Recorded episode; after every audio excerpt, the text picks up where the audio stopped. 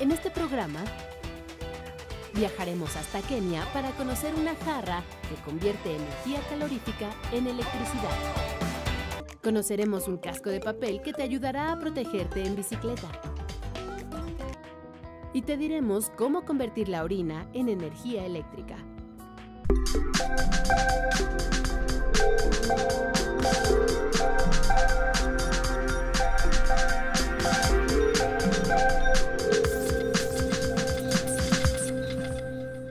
Bienvenidos a Factor Ciencia, yo soy Alejandro García Moreno y en esta ocasión me encuentro en el Zócalo de la Ciudad de México. Es un lugar ideal para visitar durante estas vacaciones porque está lleno de luces, de color, por supuesto de bastantes actividades.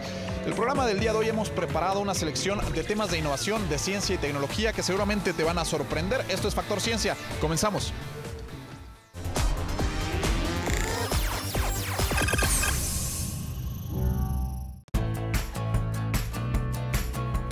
Es posible que durante la próxima década veamos vehículos autónomos circular por las calles.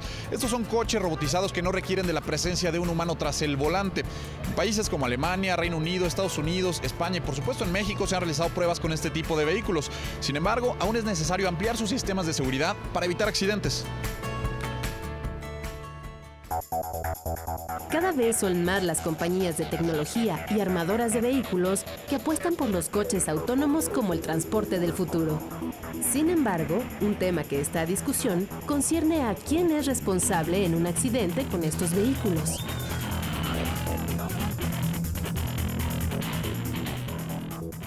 When we have fully autonomous vehicles, semi-autonomous vehicles, connected cars, the traditional vehicles that we're driving now, classic cars, horse and carts, bicycles, pedestrians, you name it, the roads are going to be a, a difficult and complicated space.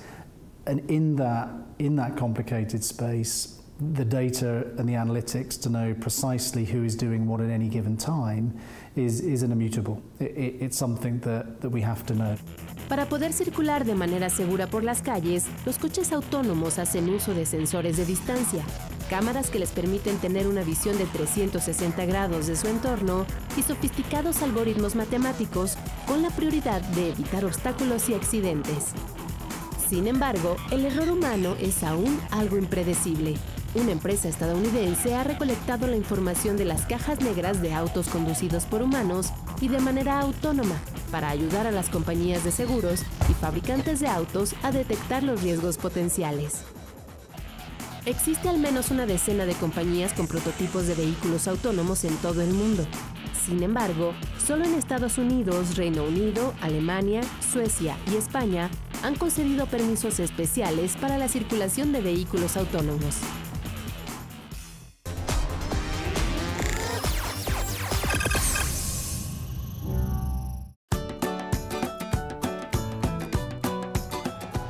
Son más las personas que utilizan la bicicleta como medio de transporte en la Ciudad de México. Una de las principales razones es que no contamina, además es divertida y por supuesto permite llegar en muchas ocasiones a nuestros lugares de destino de manera más rápida. Sin embargo, cuando andes en bicicleta tienes que tomar medidas básicas de seguridad. A continuación te presento un casco poco convencional.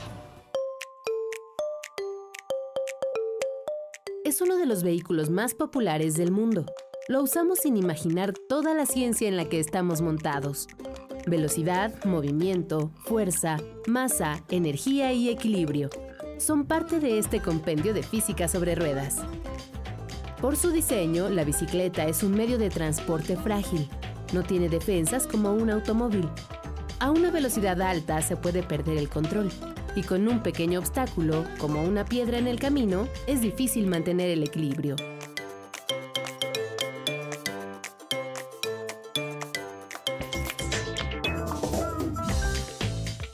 Cada año en Chicago se registran más de 1.500 accidentes en bicicleta. En Madrid, alrededor de 700 y en México, poco más de 300. Una de las áreas más vulnerables del cuerpo en caso de un percance es la cabeza. Por ello, en la mayoría de los países, el uso de casco es obligatorio para los ciclistas, ya que este dispositivo absorbe la energía durante un impacto y protege el cráneo. La mayoría de los cascos son fabricados con poliestireno expandido de alta densidad, un plástico ligero y resistente. Este es toda una innovación. Se llama Eco Helmet. Está hecho de papel estraza, es plegable, seguro y biodegradable. Fue diseñado por Isis Schiffer, ingeniera industrial de 28 años, graduada en el Instituto Pratt de Nueva York. Folds down this size and unfolds into a full-sized helmet. It uses paper honeycomb to absorb impact, um, and it's meant to be very, very inexpensive and available along with bike share bikes. Parece simple, pero el diseño de este equipo de seguridad es producto de la investigación científica. Like regular honeycomb, it's parallel cells, and these are radial like this, so that when it's on, it protects from front, side, back, all, directions, because each cell is uh, normal to the head. Al momento de un accidente reduce la compresión en el cerebro e impide un mayor daño. Para comprobar su resistencia fue sometido a pruebas en esta plataforma del Colegio Imperial de Londres en Reino Unido. Incluso en tiempo de lluvias, el papel no se deshace con el agua porque está cubierto con una capa de cera que repele los líquidos. El Eco Helmet ganó el Premio Internacional James Dyson 2016, un concurso anual de diseño que premia soluciones innovadoras a problemas del mundo real.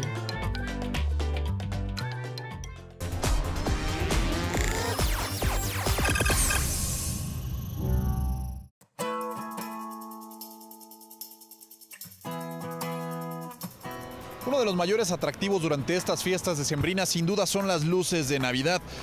Vialidades importantes como el Paseo de la Reforma y lugares emblemáticos de la Ciudad de México como el Zócalo Capitalino se visten de impresionantes diseños luminosos.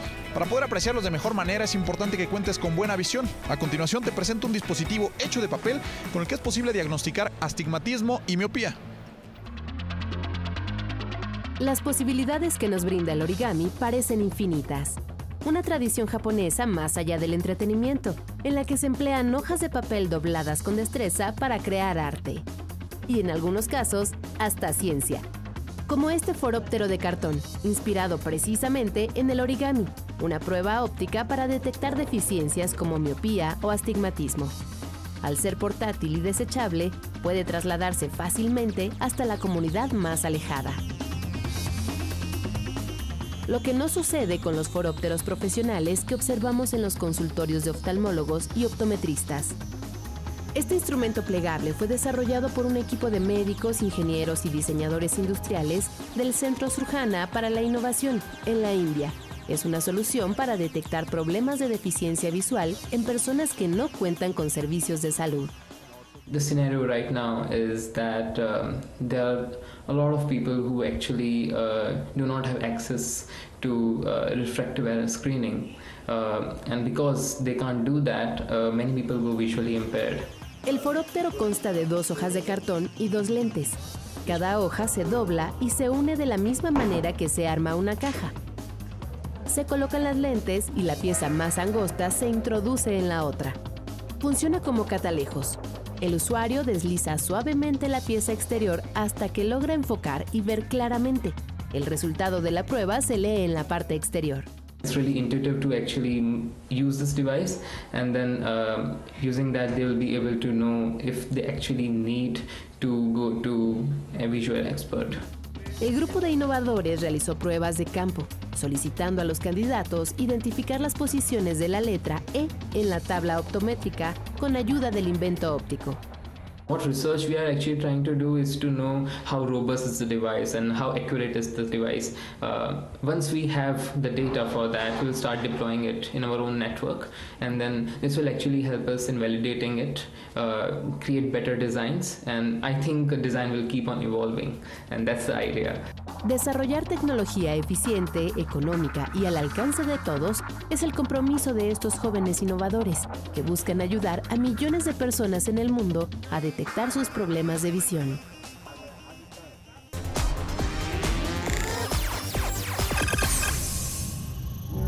A continuación te invito a conocer un invento que transforma la energía térmica en electricidad.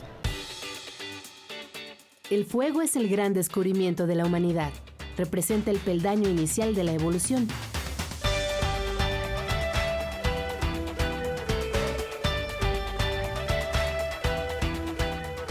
Hace 800.000 años, los homínidos aprendieron a utilizar esa chispa que les proporcionó luz y calor. Los protegió de animales, los protegió de animales amenazantes y les permitió cocinar sus alimentos.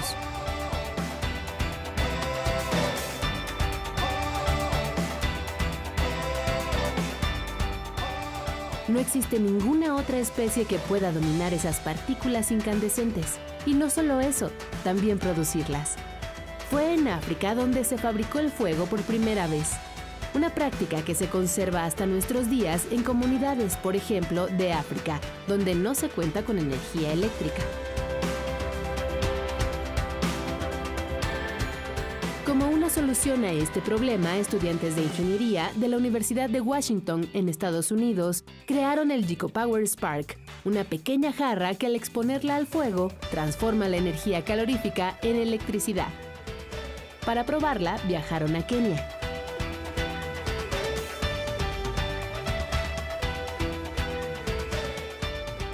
Everyone over there is using biofuel cook stoves, cooking six or more hours a day. And as engineers, we know that's a lot of heat energy that's being created, and most of it just evaporates into the air. So if we can harvest just a little bit of that and turn that into electricity, we can actually provide really useful power that these people need. El Gico Power Spark está diseñado con una aleación de aluminio de grado aeronáutico que puede soportar temperaturas de hasta 600 grados Celsius y generar una potencia de salida de 2 a 5 vatios. Contiene un puerto USB para cargar en un plazo máximo de 2 horas un teléfono celular. A it's a thermoelectric material that generates electricity when there's two separate uh, temperatures across its two faces. So we uh, heat up one end in the fire and then have a water reservoir in the center that keeps the other side of the material cool. And as heat flows through this, a temperature differential is created that induces a current through the material and which is electricity that we can convert and charge a phone with. En Kenia, el 80% de sus habitantes cuenta con un teléfono móvil, pero solo el 20% tiene electricidad para cargar la batería, por lo que el nuevo generador termoeléctrico resuelve el problema de comunicación, pero también de iluminación al cargar lámparas de LEDs. Por ahora, los jóvenes creadores están concentrados en obtener a través de una fondeadora el financiamiento necesario para la fabricación en serie de los pequeños aparatos. El Gico Power Spark se puede convertir en una rápida solución para 1.500 millones de personas en el mundo que no tienen acceso a la electricidad.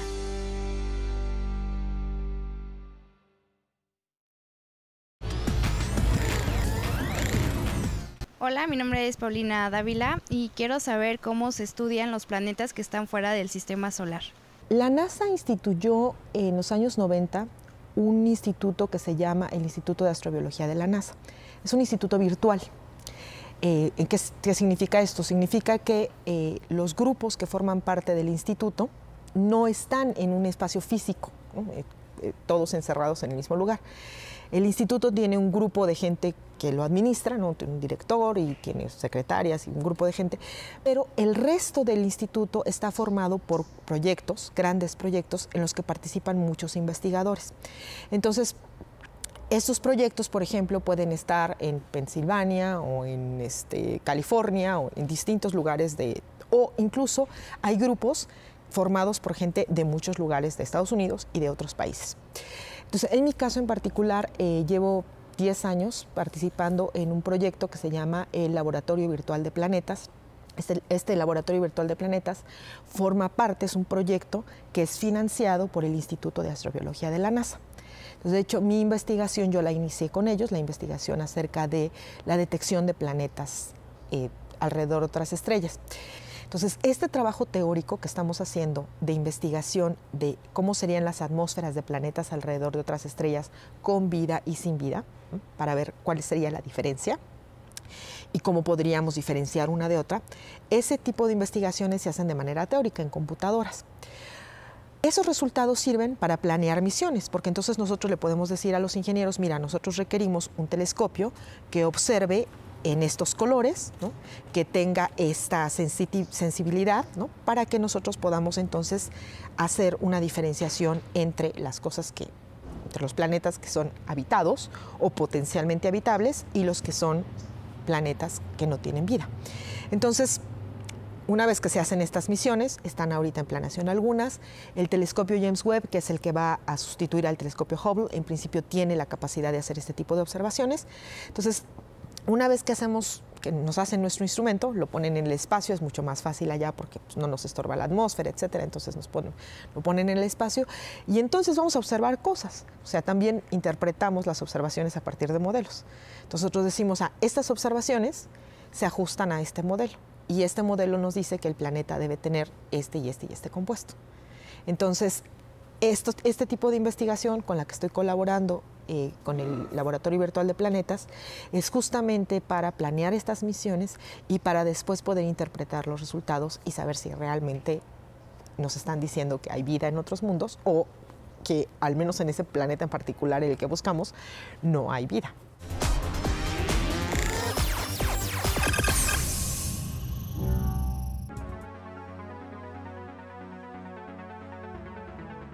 Observa bien este vehículo que avanza con ligereza y abre sus puertas con suavidad. Es un robot diseñado por una empresa china propuesto como transporte colectivo urbano que no contamine.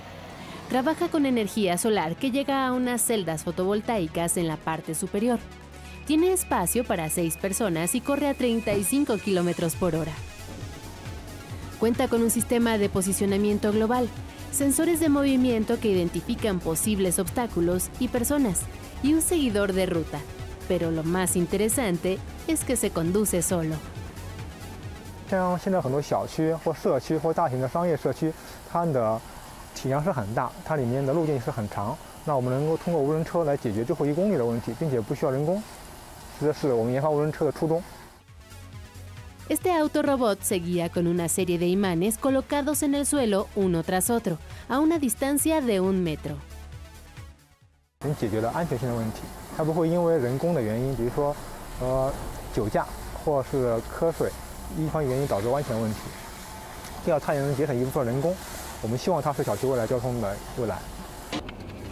La empresa china ya trabaja en otro prototipo de patrulla autónoma para realizar tareas de vigilancia es una apuesta a una movilidad más eficiente, sustentada en innovaciones y beneficios para el medio ambiente.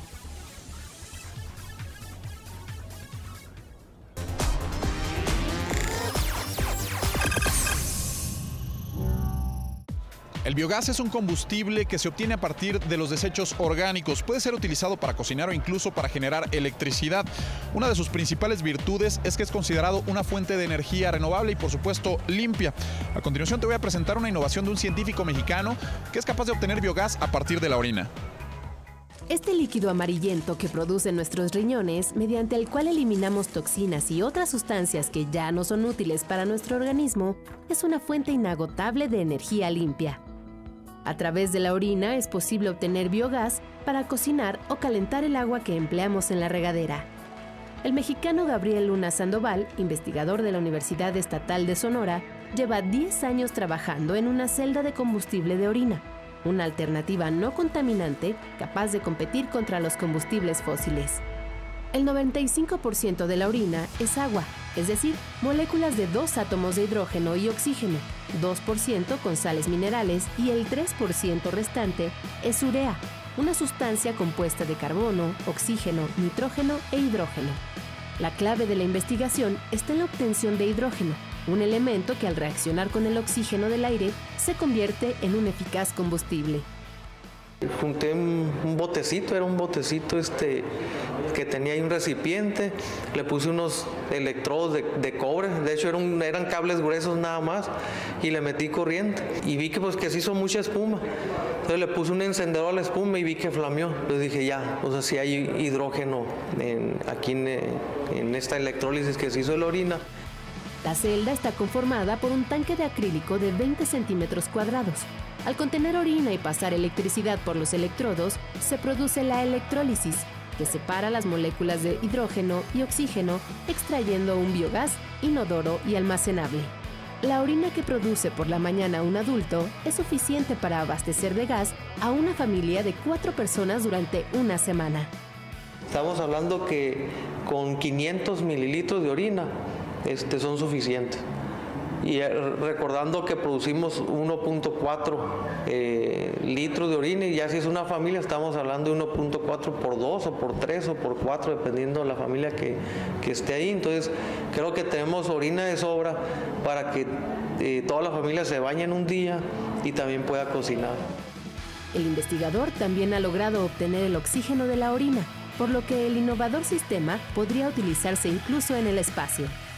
Sería hasta viable llevarse celdas de, combustible de orina para, en este caso, habitar Marte.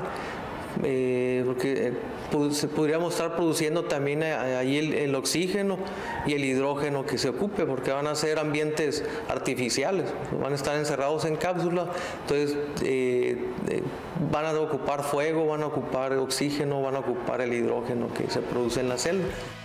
Ante fenómenos como el calentamiento global y el agotamiento de combustibles fósiles, la adopción de otras fuentes de energía es una prioridad, por lo que la orina podría ser una solución en la búsqueda de nuevos combustibles.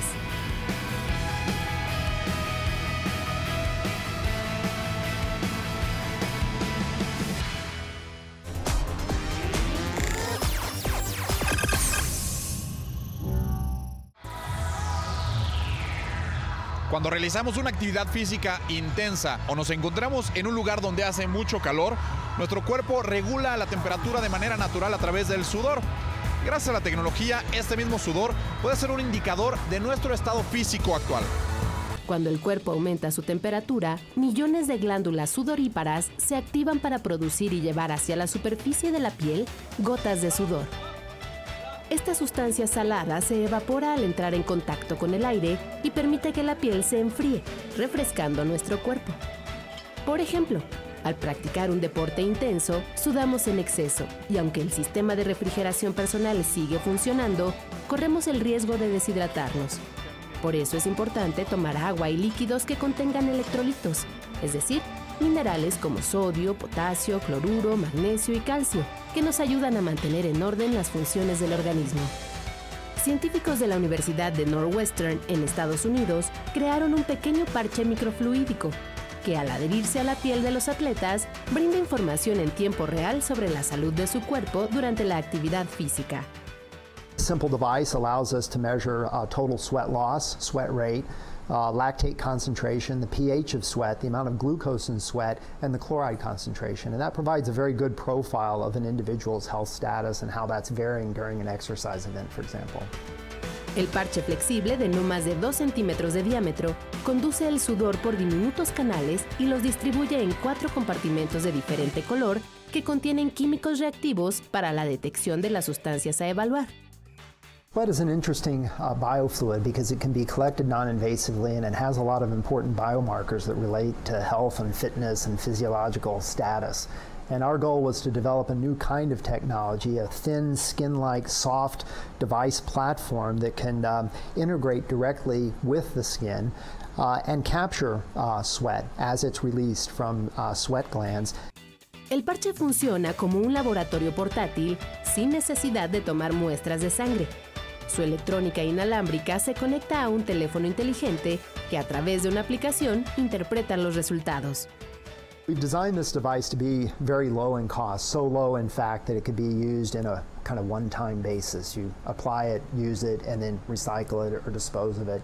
And as a result of that cost structure, I think it can address many potential important markets, uh, both health care and non-healthcare related markets uh, alike. Se pretende que el parche sea una prueba rápida, económica y precisa. Los especialistas continúan trabajando en el proyecto antes de su lanzamiento al mercado. El objetivo es que pueda ser útil en entrenamientos deportivos para la detección de pérdida de electrolitos o en el monitoreo de glucosa en pacientes diabéticos.